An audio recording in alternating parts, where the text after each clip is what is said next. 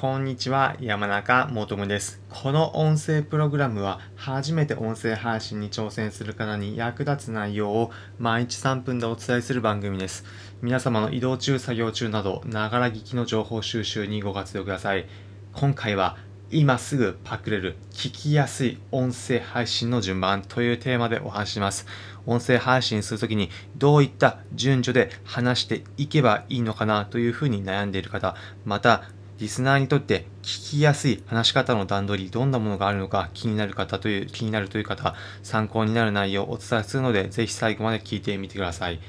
音声配信、今すぐパクる聞きやすい音声配信の順番、どういったものなのか、結論で言うと4つのステップです。結論、理由、具体例、結論、この順番で話していきます。どういったものなのか、具体例をこれから紹介していきます。具体例紹介するにあたって、最初に以前の放送回にいただいたコメントを取り一つ取り上げます。以前の放送回、音声配信の真似の仕方という放送をいたしました。こちらについては説明欄のところにリンク先貼っておくので、気になる方そちらから聞いていただければいいと思います。この放送回では音声配信うまく話している方、どういうふうに真似をすればその話し方自分の中にも取り入れてリスナーにとって聞きやすい内容になるのかということをお話ししました。こちらについていただいたコメントを取り上げてお読みいたします。デタラメさんから、いただいたコメントになります。コメントいただきありがとうございました。内容を読み上げて、いきます。憧れの存在を真似ることで勉強になりますよね。改めて研究してみようと思いました。ありがとうございます。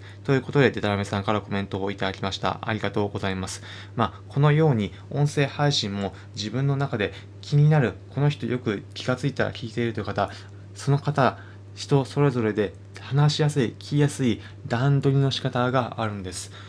気がついたらこの人よくよく聞いてみたら気がついたらよく話聞いてみたなという方皆様の周り音声配信者以外にもいるんではないでしょうか。そういった方何かしら話し方の工夫があるんです。じゃあその工夫って何なのかなというふうに気になると思います、まあ、そういった時私自身がこの人の話し方聞きやすいというふうに感じて実際に自分でも取り入れている方を紹介します。それがこの先ほども申し上げた4つのステップ結論、理由、具体例、結論、このステップです。具体的に紹介します。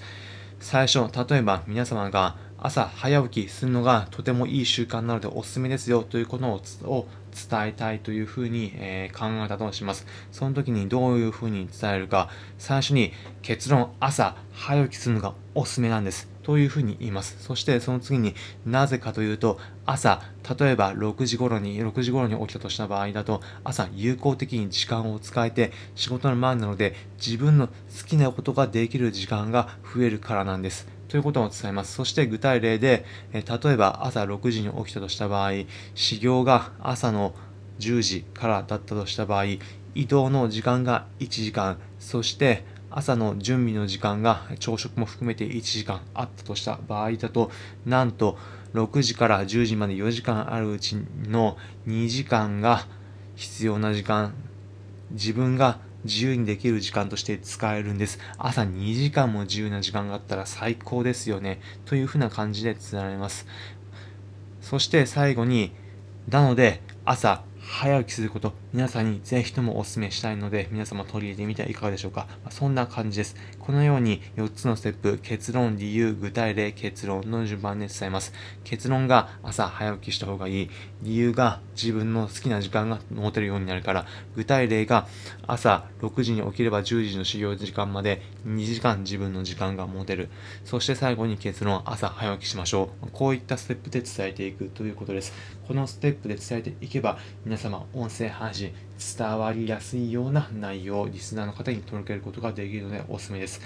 をいいなと思った方は、ぜひ次回の放送からパクってみてください。ということで、今回の内容を、えーまとめます。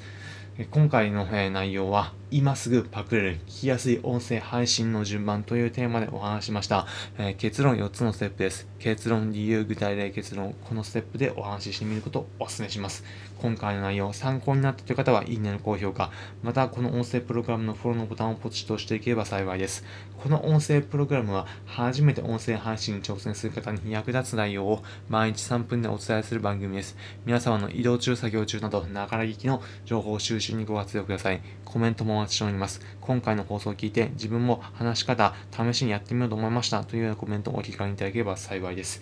ということで、今回の放送を聞いていただきありがとうございました。お相手は山中元でした。皆様、良い一日お過ごしください。また次回お会いしましょう。それじゃあ。